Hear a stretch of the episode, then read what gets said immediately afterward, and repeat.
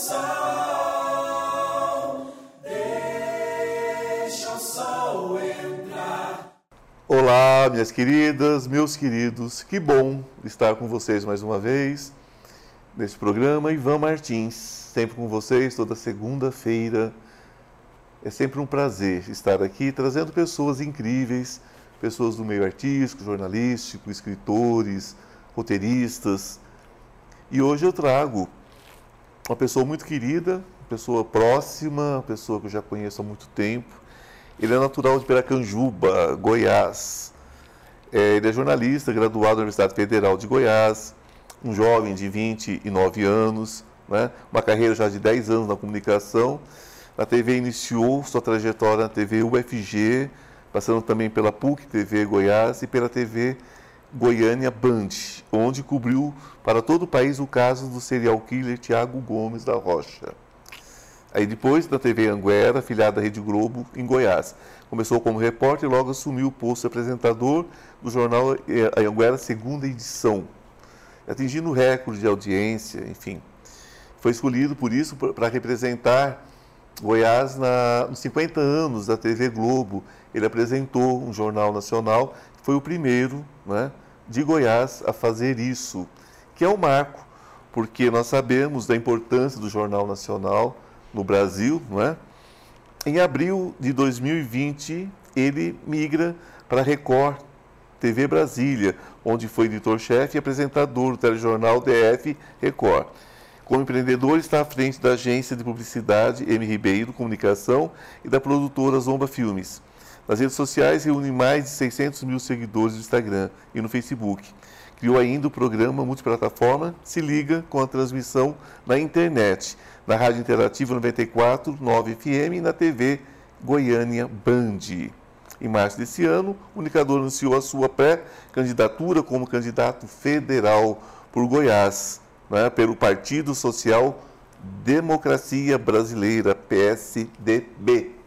Ou seja, esse jovem, né, meu querido convidado de hoje, já tem uma trajetória de um ancião, não é, Matheus Ribeiro? Tudo bem, Ivan? Que prazer receber você aqui. Uma alegria estar você aqui. Você sabe que você é muito querido, é uma pessoa da nossa convivência e é um prazer ter você, tá? Muito obrigado por ter aceitado o meu convite. Que isso, fico muito honrado. Não sei se a experiência de um ancião, mas a disposição que a juventude me traz é o que, é o que me move e é o que tem me feito encontrar energia, é o que tem me feito encontrar combustível para buscar as realizações que me fazem feliz, que eu acredito que são importantes para a vida que eu levo, para a vida das pessoas que eu amo. Então, sou um cara muito realizado com, com essa trajetória profissional, pessoal. É porque você faz, uma, você faz a diferença né, na vida de muitas pessoas, porque a, a, notícia ela pode ser dada de várias formas, não é, gente? Eu costumo dizer que tem repórter, tem repórter, tem jornalista, tem jornalista. Mateus sempre passa aquela coisa da, da, da, do eu me importo, que eu acho que é uma coisa nova no jornalismo, né? O jornalista tinha aquela formação mais, aquela coisa mais impessoal, e você transparece muito o que você sente. Eu acho isso incrível no jornalismo. E eu acho que, que o público busca mesmo essa, essa humanidade, né? Busca ver que ali, naquele papel de passar a notícia, de transmitir a informação, tem alguém que se emociona, que se indigna, que comemora. Né? Eu acho que, que essa sinceridade com quem acompanha o seu trabalho é muito importante para você criar um vínculo, para você criar uma relação que é de credibilidade. Né? Para você confiar em alguém, você precisa perceber que aquilo é real, você precisa sentir que aquilo ali é humano. Eu acho que o jornalismo precisa um pouco mais desse sentimento e dessa postura no seu exercício.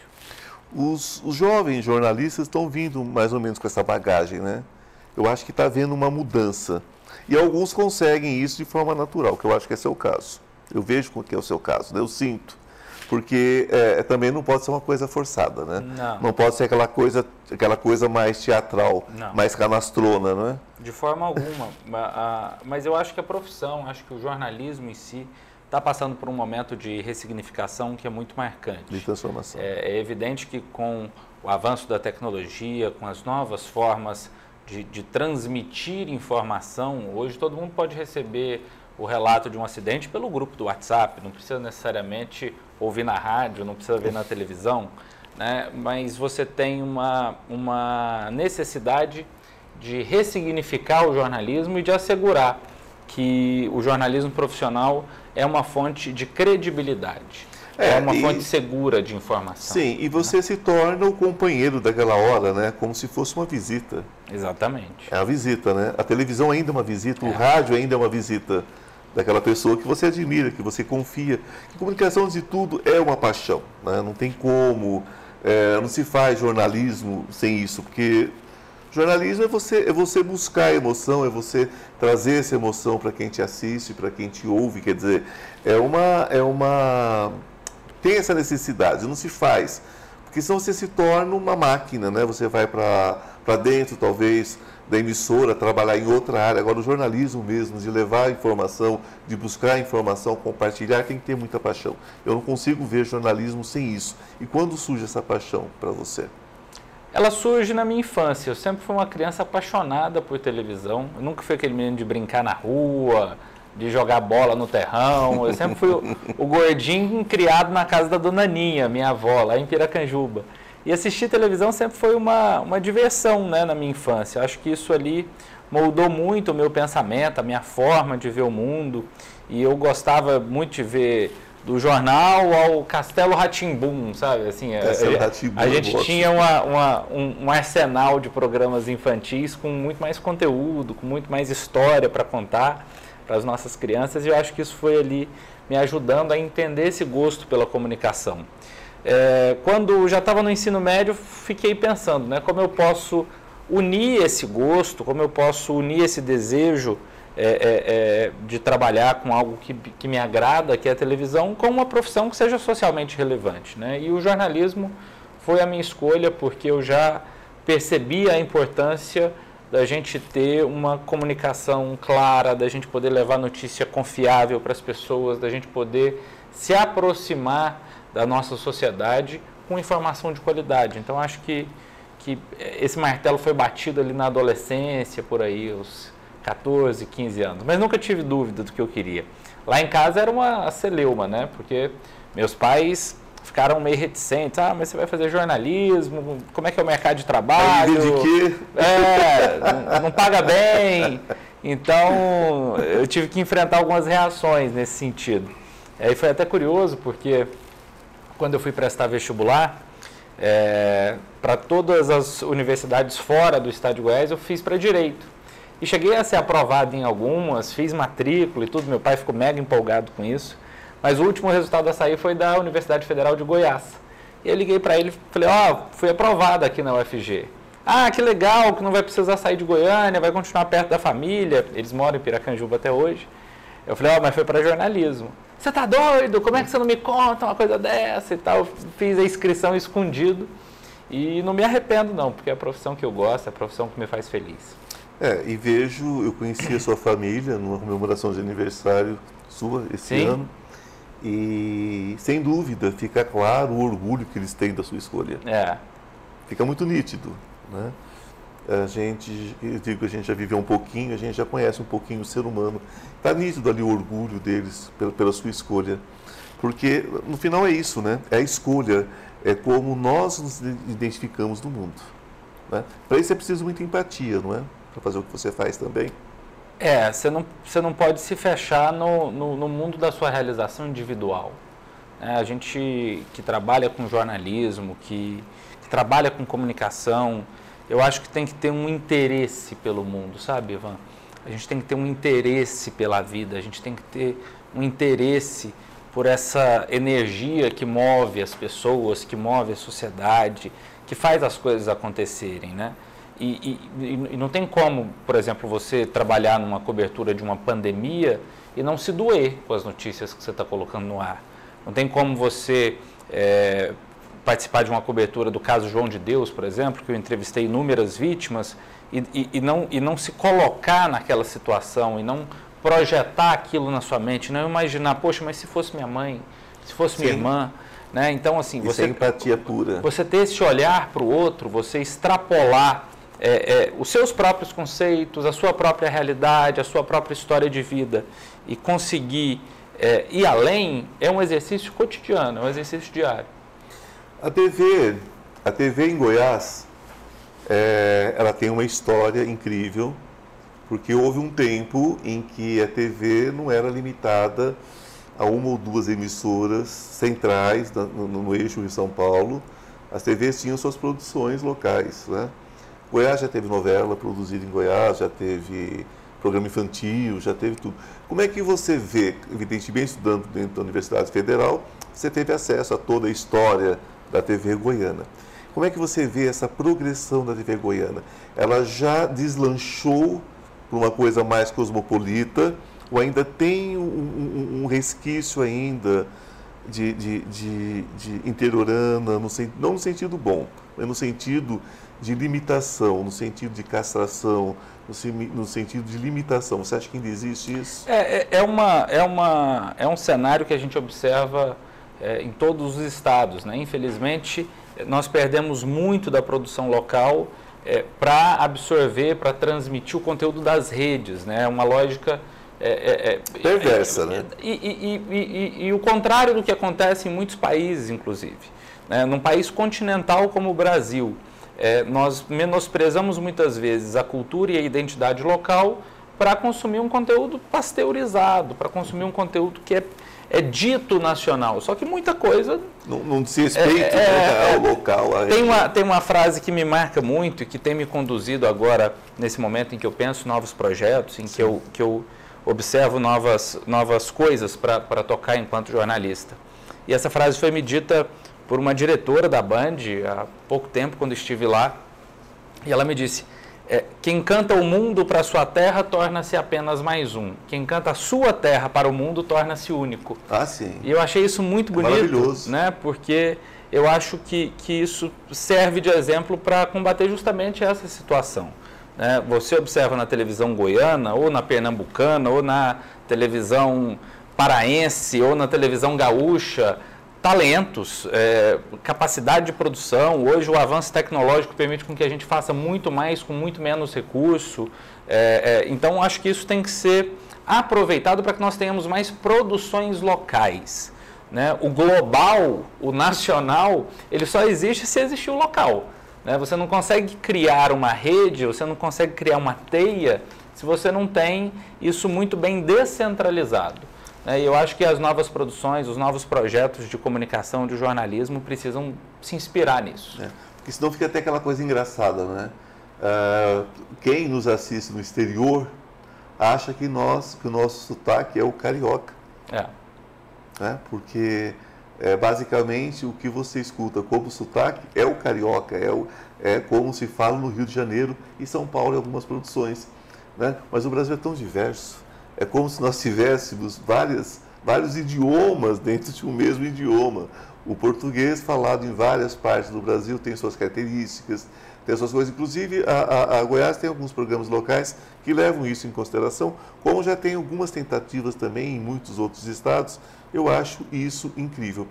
Eu tenho uma, uma, uma pergunta para te fazer, até um, um, um é até uma, uma uma aproximação com um assunto ligado a essa questão da empatia, porque você passou por uma, por uma transformação. Você sai simplesmente da sua condição, da sua linha de conforto, que era a comunicação, que era o jornalismo, e você vai para o outro lado da moeda. Você sai candidato a um cargo eletivo. Eu sei que é um assunto delicado, nós vamos conversar com ele daqui a pouquinho, não é? Gente, é, com certeza é você se deparar com uma realidade que vai muito além né, do que se espera. Eu acho que ninguém sabe o que é até que você adentre né, esse mundo, que é um mundo realmente, digamos, sugêneres. Vamos colocar dessa forma. Um beijo para vocês, daqui a pouquinho não saiam daí, nós já voltamos, tá? Com muito mais desse convidado. Agora a gente está de volta.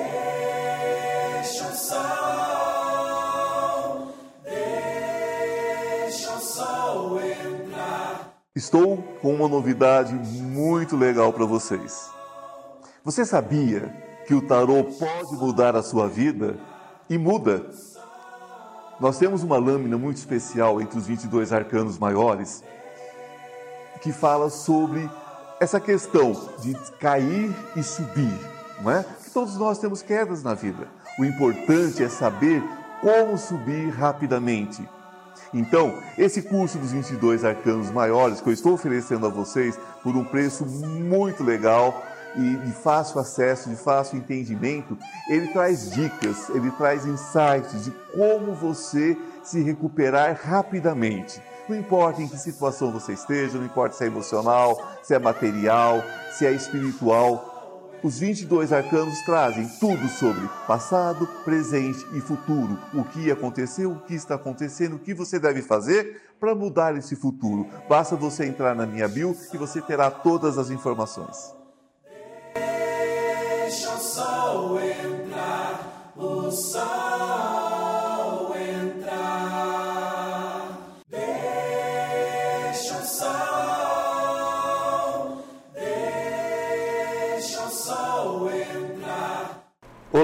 minhas queridas, meus queridos, estamos de volta com mais um pouquinho de Matheus Ribeiro. Eu encerrei o primeiro bloco falando sobre a candidatura a um cargo eletivo. Como foi vivenciar isso, Matheus? Ah, foi sem dúvida alguma a experiência mais transformadora e mais desafiadora que eu tive na minha vida. Eu sempre gostei de política, desde criança, desde de, de pequeno, é, mas eu não via muitos caminhos para eu ser candidato. Né? A gente, infelizmente, é acostumado aqui no Brasil a ver na política gente que já vem de família tradicional, ou gente com muito dinheiro, ou gente apadrinhada, né? Então, é, quando eu pensava em ser candidato, muitas vezes assim, o meu cérebro me, me, me puxava, falou, isso é devaneio, né? Não, não, não caminhe por aí. Mas depois de dois anos morando em Brasília, conhecendo de perto o que é a nossa capital, é, observando em detalhes uma pandemia que foi tão grave pra, né, na vida de todos nós, Sórdido. vendo o cenário de desigualdade aumentar no Brasil, vendo a necessidade da gente falar sobre justiça social e construir cenários que fortaleçam políticas públicas, eu decidi dar esse passo. É, me ausentei da, da, da televisão, me ausentei da administração das minhas empresas para poder estudar, para poder me preparar e ser candidato a deputado federal. Então foi uma jornada muito bacana, um aprendizado enorme que só foi possível graças à preparação que eu tive hoje na maior escola de formação política que a gente tem no Brasil, que é o Renova BR. Fiz o curso de formação do Renova, fui candidato pelo PSDB, tive 47 mil votos, não foi suficiente para ser eleito, mas me tornei primeiro suplente e vou honrar essa, essa, essa, essa confiança dos eleitores caso eu venha a assumir esse mandato. É, mas a política eu acho que é algo que precisa mais da participação cidadã. Nós precisamos encorajar as pessoas e mostrar a elas como fazer para entrar na política, quais são os caminhos. Porque muitas vezes são informações às quais o cidadão comum não tem acesso, né? E, e nós temos gente criativa, gente boa, gente com boas intenções em muitos lugares do nosso país e que precisam ser motivadas, que precisam fazer parte da renovação que a gente deseja ver na política. A partir de agora eu vou compartilhar esse conhecimento com outras pessoas, quero repassar isso para que faça sentido aí na vida de quem mais se interessar por política, se interessar em ser um candidato. E qual foi o link, na verdade? É, é, o que te levou? Tudo, ok, você já disse que desde criança você gostava, você pensava nesse assunto, mas você podia achar que era um devaneio, que era uma coisa que de repente não era viável e tudo mais, mas você se torna um candidato. Ah, não foi família, não foi questão de grana, não foi sobre isso, não foi sobre uma necessidade Não. financeira, não é sobre isso. Até porque a gente mais gasta do que ganha. É mais né? gasto do que ganha, então não é essa a questão. Mas qual foi o ponto? Você teve uma experiência é, é, durante a, a, uma das grandes oportunidades da sua vida, que foi a Rede Globo Nacional, mas você encontrou é, é, o preconceito, de certa forma, de frente. E você é, resolveu naquele momento, você falou, não, peraí, não é assim, não é você acha, não. Eu sou o que sou, me respeite como eu sou, e acabou. Então você assume uma postura de vida, você assume uma condição que não era, não era do, do, da, da conta de ninguém. Então não foi uma coisa que você chegou um dia e falou assim, olha, eu estou abrindo a porta do meu armário para que todos me conheçam. Não. Tentaram arrombar e você falou, não, antes que você arrombe, eu mesmo mostro. É. E você assume a sua vida. É. Você acha que esse foi o seu link para a política? Ivan, eu sempre me senti dono da minha vida. Sim, Eu sempre claro. senti as rédeas da vida na, na minha mão. Sim, né? claro. Né? E, e, e, nesse sentido, assim, eu, eu sempre tracei os caminhos que eu queria percorrer. Né? Isso foi na televisão, isso foi na vida pessoal, isso foi quando eu falei abertamente sobre a minha sexualidade, sou um homem gay, falei sobre o namoro que eu vivi à época, que eu fui apresentar o Jornal Nacional. É, tive, a, a, tomei a decisão de pedir demissão da, da Anguera, que é uma afiliada Globo, para poder me dedicar a outros projetos, mudei de cidade, fui... Então, assim, eu gosto de tomar as minhas próprias decisões e acho que tem um pouco de ousadia nisso, tem que ter um pouco de, de, de peito para enfrentar essas coisas, porque é, é, você... O preço da liberdade, ele não é um preço baixo, não. Você tem, você tem que assumir, você tem que aguentar esse tranco. Mas eu acho que essa é uma postura muito necessária, principalmente quando a nossa história, principalmente quando a nossa trajetória acaba, mesmo sem que você queira, podendo ajudar outras pessoas. Então eu me emociono muito quando eu recebo ainda hoje nas redes sociais, ou por e-mail, ou por WhatsApp, mensagem de pessoas que eu nem conheço, falando, nossa, sua história serviu de referência para mim, é, observar a forma como você lidou com, com isso, é, me ajudou a, a, a, refletir melhor sobre a minha sexualidade, ou refletir melhor sobre o meu corpo. Eu tenho, eu, eu, fui, eu fui obeso na adolescência e hoje eu tenho uma relação super bacana com o esporte que eu gosto, que é o crossfit, eu tenho falado cada vez mais sobre isso. Então acho que, que vem muito nessa essência que a gente tem é, de compartilhar. Né? Eu acho que é, é, é, um, é, um, é uma atitude humana você compartilhar experiências, você falar sobre si. Falar sobre si te ajuda a se entender e pode ajudar a, os outros. a, a levar referência é. para os outros. É, porque quando eu falo sobre empatia, é exatamente sobre isso que eu estou falando. Porque você é um homem branco, jovem, educado, uh, uh, de boa aparência, de uma família que te respeita, que te aceita, que te trata bem por isso. Você é um homem que está bem é, é, é, dentro de uma estrutura financeira, mas você vive do Texas brasileiro. Goiás é o Texas brasileiro. Com todo respeito, eu amo Goiás. Você sabe que eu não sou goiano, sou paulista, mas meu coração é goiano, amo aquela terra profundamente. Quando você, no ato de empatia, fala sobre você, você, na verdade, você está levando informação para muitos pais, para muitas mães e para muitos jovens que, de repente, ao invés de fazer uma besteira com a própria vida, que a gente está vendo um surto de suicídios, um surto de, de, de, de situações horripilantes em relação à comunidade LGBTQI+. Então, eu como terapeuta vejo isso todos os dias, trato disso todos os dias. Então, quando você vai e diz assim, olha, é, é, tá tudo bem ser assim, Está tudo bem viver a minha vida. Olha, eu vivo uma vida normal. Eu vivo uma vida digna. Eu vivo uma vida com todas as possibilidades. Isso não é impeditivo em nada. Isso é só mais uma coisa. Eu sou isto também. Eu não sou isso. É. Eu sou isto também, junto com muitas outras coisas. Então, eu quero te parabenizar pela atitude, porque é um ato de amor quando você, sem nenhuma necessidade de ter feito isso, você não precisava fazer isso Podia ter deixado simplesmente alguma observação mais maldosa para lá e simplesmente não dar importância, como centenas de pessoas fazem todos os dias. Mas você disse: não, é a minha oportunidade de ser empático e de ajudar outros que passaram pelo que eu passei e passam de forma muito mais difícil.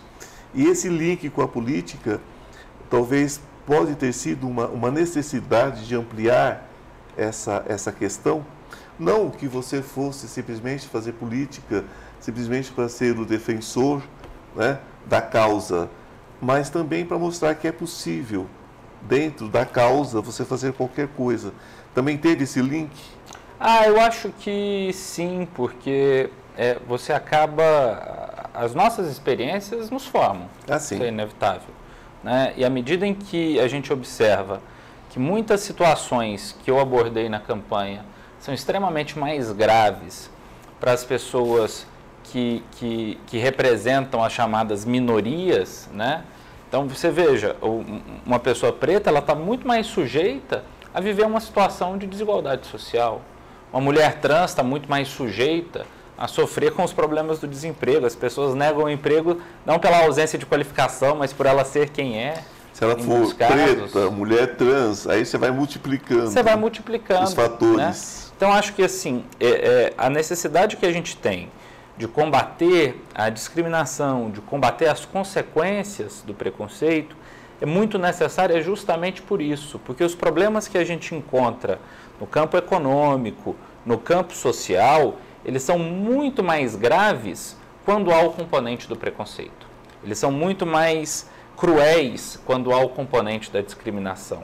Então, poder mostrar que, eh, enquanto homem gay, eu consigo estar na bancada do Jornal Nacional ou pleiteando um espaço na Câmara Federal para falar de pautas que são relevantes para toda a sociedade Sim, e não apenas para aquilo que eu represento. Ótimo. Não é por ser um homem gay que eu quero falar só com homens gays, eu quero falar com o Brasil, eu quero falar com a sociedade.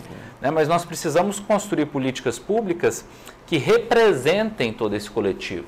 O interesse é difuso, mas a gente não pode esquecer das diferenças que fazem parte é, da, precisamos da abraçar vida precisamos abraçar o que diverge também, né? Com certeza. E quando você abraça o que diverge, você também pode despertar empatia. Aí é muito fácil abraçar aquilo que é igual, é né? Igual, é, é igual, é, é, abraça para chorar, né? É, pão com Tem, pão. Pão com pão, né? como, como, você, como você fala em espanhol, pão com pão, né? Que é, não tem jeito, você tem que sair fora dessa casinha, né?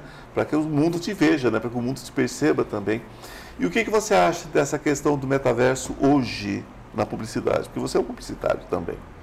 É, eu acho que a gente tem um campo muito aberto para novas formas de comunicação, mas que trazem dilemas sociais muito relevantes, né? Como, por é, exemplo, a própria vida em sociedade, né? Como que você tá tá, tá vendo essa esse metaverso, esse multiverso é, aplicado para a nossa lógica social, para a nossa lógica de vida mesmo. Né? Eu acho que a gente tem uma necessidade muito grande de debater saúde mental, sabe? Com eu, certeza. É, eu acho que a gente precisa avançar muito nessa área para que a gente consiga é, enxergar o nosso papel no mundo, para que a gente consiga ser um cidadão melhor, para que a gente consiga é, é, é, ter, ter mais esperança numa vida melhor. E, obviamente, que todo o avanço tecnológico ele tem suas multifaces, né? Nem tudo é bom, nem tudo é ruim. É, é, acho que Você teve precisa... isolamento? Como assim? É, o que eu vejo muito é que muitos jovens estão escolhendo se reservar no seu quarto, entrar no computador, é, no sentido, né, é, entrar nas redes sociais, e ali eles vivem, eles namoram, eles têm amizade, eles jogam. E quando nós falamos em metaverso, nós temos a possibilidade. Quase uma fobia social. É, nós, né? nós temos a possibilidade de criar um universo onde você tem todas as sensações, você tem o toque, você tem tudo. Então, de repente, você, você não acredita que possa chegar o tempo das pessoas não quererem mais se relacionar fisicamente? É, mas, mas veja Já só. Já está muito próximo disso, né? Veja só as consequências que a gente tem desse longo período de home office provocado pela pandemia. Né? É, eu fui visitar um amigo aqui em São Paulo, o condomínio tem um mercado, tem uma mini farmácia, tem uma área de lazer, tem uma academia, ele trabalha em casa, mas tem um coworking ali no prédio, então ele vive ali naquela estrutura e não sai, não sai muito daquela bolha, não sai muito daquele espaço físico. Né? É, e isso, evidentemente, é, me impressiona e eu acho que é uma questão para a gente é, debater. Quais são as formas de relacionamento que a gente enxerga para a nossa sociedade? Quais são as formas de convivência que a gente enxerga para a nossa sociedade? Porque mesmo no metaverso a gente não vai estar tá plenamente isolado. Né? A gente é, vai manter um nível de interação com o outro, mas é, como é essa interação e como ela me afeta enquanto cidadão, como ela nos afeta enquanto sociedade. Eu acho que a gente precisa ter muita reflexão e muito discernimento para experimentar o novo, para não se fechar né, para as novidades, para não, não se cobrir de pré-conceitos mas para ir fazendo esse movimento sempre com autocrítica, sempre com reflexão. Nós somos personas, sempre. Nós nunca somos ah, ah, nós mesmos, na verdade. Todos nós somos personas.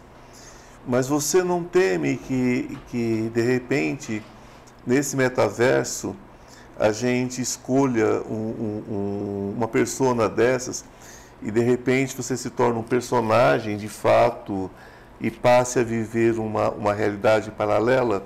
Eu acho que essa é a preocupação no sentido da saúde mental, porque eu já vejo com preocupação.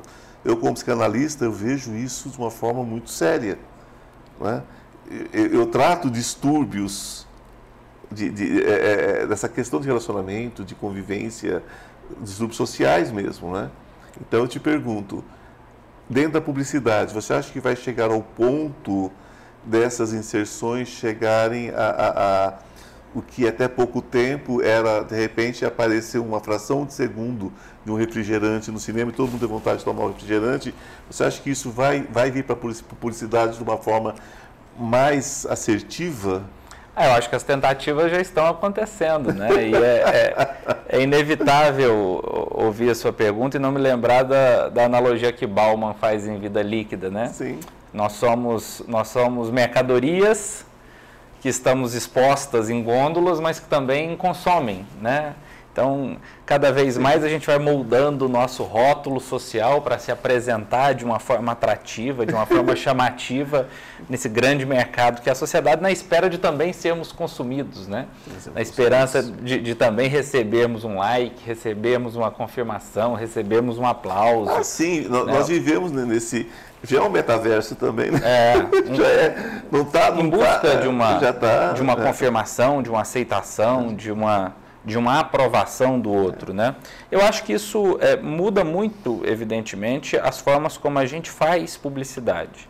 A gente precisa refletir qual é essa publicidade do futuro também. Eu acho que a gente pensar é, é, critérios que sejam relacionados a um mundo melhor faz-se necessário para todas as áreas. Nós voltamos às tribos? Ah, com certeza. Eu acho que a gente tem agora nichos de consumo, nichos de sociedade muito mais isolados, muito mais fechados. É, é, é, muito curioso a gente observar, né, Ivan, como esse fenômeno da pós-verdade fez com que as pessoas é, é tendam a crer muito mais nas suas próprias opiniões, nas suas próprias convicções, do que em fatos em si. É. E se agrupar em, em, grupos que, que, que, que, que tenham a mesma condição, né? Digamos assim? É, é, é, vamos repetir, né? É muito fácil abraçar aquilo que é igual, é, é muito igual, fácil né? gostar de alguém que tem a mesma opinião que eu. Né? Então acho que sim, a gente, a gente reforça essa, essas tribos, mas a gente não pode achar que é só isso e tudo bem. Acho que estimular o diálogo entre as diferenças é um papel de todos nós. E, e eu acho que aí entra a política de uma forma muito bacana. Daí a necessidade de fazermos uma boa política, uma boa daí política. a necessidade de, de relacionarmos. Uma alegria. Uma alegria. Ah, estar vivas. Todos os dias é uma alegria enorme. Viver um dia de cada vez. Uma tristeza. Hum, uma tristeza.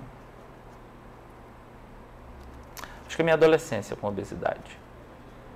Marcou tanto assim? Marcou foi muito difícil passar por isso num processo é, de, de, destruição de autoestima, de compreensão, no momento em que eu tentava compreender a minha sexualidade, tudo isso trouxe... Tudo muito junto, né? Tudo muito junto e, e, e numa fase muito transformadora. Exatamente. Né? Então, poder refletir sobre isso e, e curando essas feridas foi algo que eu fiz com Agora, o tempo. Ele fala sobre peixe, vocês imaginassem como tem doces maravilhosos nessa terra de Piracanjuba.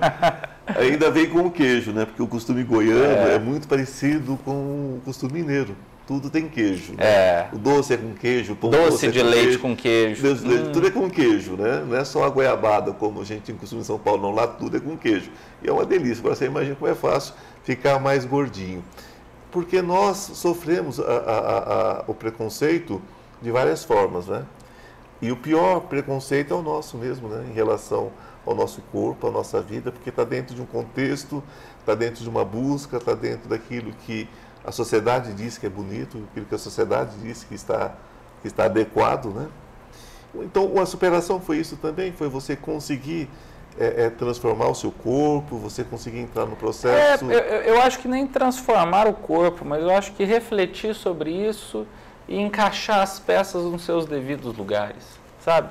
Porque eu acho que, que é, nesse, nesse contexto, a, a mudança estética, a mudança do corpo, do peso, da balança, torna-se uma consequência. Quando você entende aqui, quando você monta o quebra-cabeça aqui, tudo fica mais orgânico, tudo fica mais, mais fácil né? Um, um sonho, ou melhor, um objetivo. É, eu vou criar minha própria emissora de televisão. É um projeto que está tá em andamento. É, eu sempre busquei. Em Goiás? A minha independência. Sim. Eu sempre busquei a minha independência no jornalismo e estruturar esse projeto é o que tem consumido fosfato aqui nessa cabeça nos últimos dias. Que maravilha! Você sabe que assim será, não é? Ah, Começa aqui, inclusive. Começa aqui. e é sempre isso, gente. Tudo começa com um pensamento. E depois a gente verbaliza. E como eu sempre digo para vocês, cuidado com o que verbaliza. Porque, invariavelmente, isso é transformado em realidade. É transformado em matéria. É? Então, se nós temos a opção de pensar o bem né? falar o bem e fazer o bem, vamos pensar direito, não é? E vamos falar só coisas boas, só coisas construtivas. Olha só o que esse menino traz para a gente hoje, né?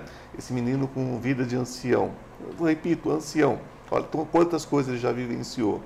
Então, trazer isso para a nossa realidade, trazer isso para a nossa vida, é um exemplo de superação, é um exemplo de sonho, mas não sonho aquele sonho né, que fica só no campo mental, mas no campo da ação. Se ele está dizendo isso, essa TV deve estar já a caminho há algum tempo, já está mais ou menos organizada, não é isso, querido? Ah, já. Tá já, certo? Já, já demos alguns passos.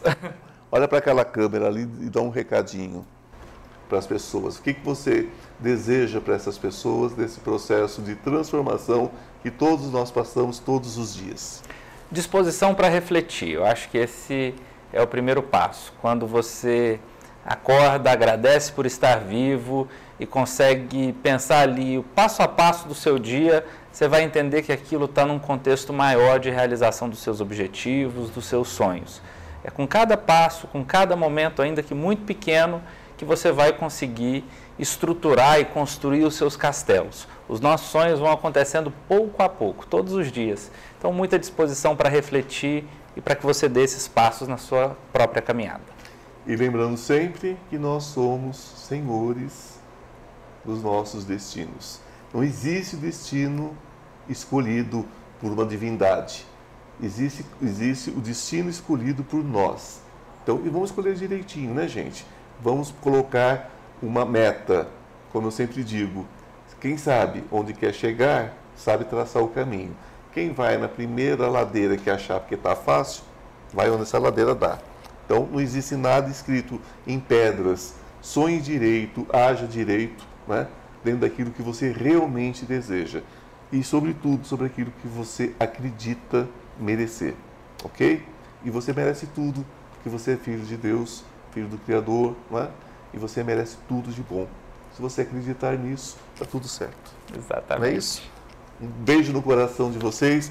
Gratidão, meu querido. Obrigado. Eu nem sei como agradecer essa sua disponibilidade de vir até aqui. Gratidão por aceitar o meu convite. Estaremos juntos mais vezes. Estaremos sim. Até semana que vem, meus queridos. tchau, queridas. tchau. Deixa o sol entrar.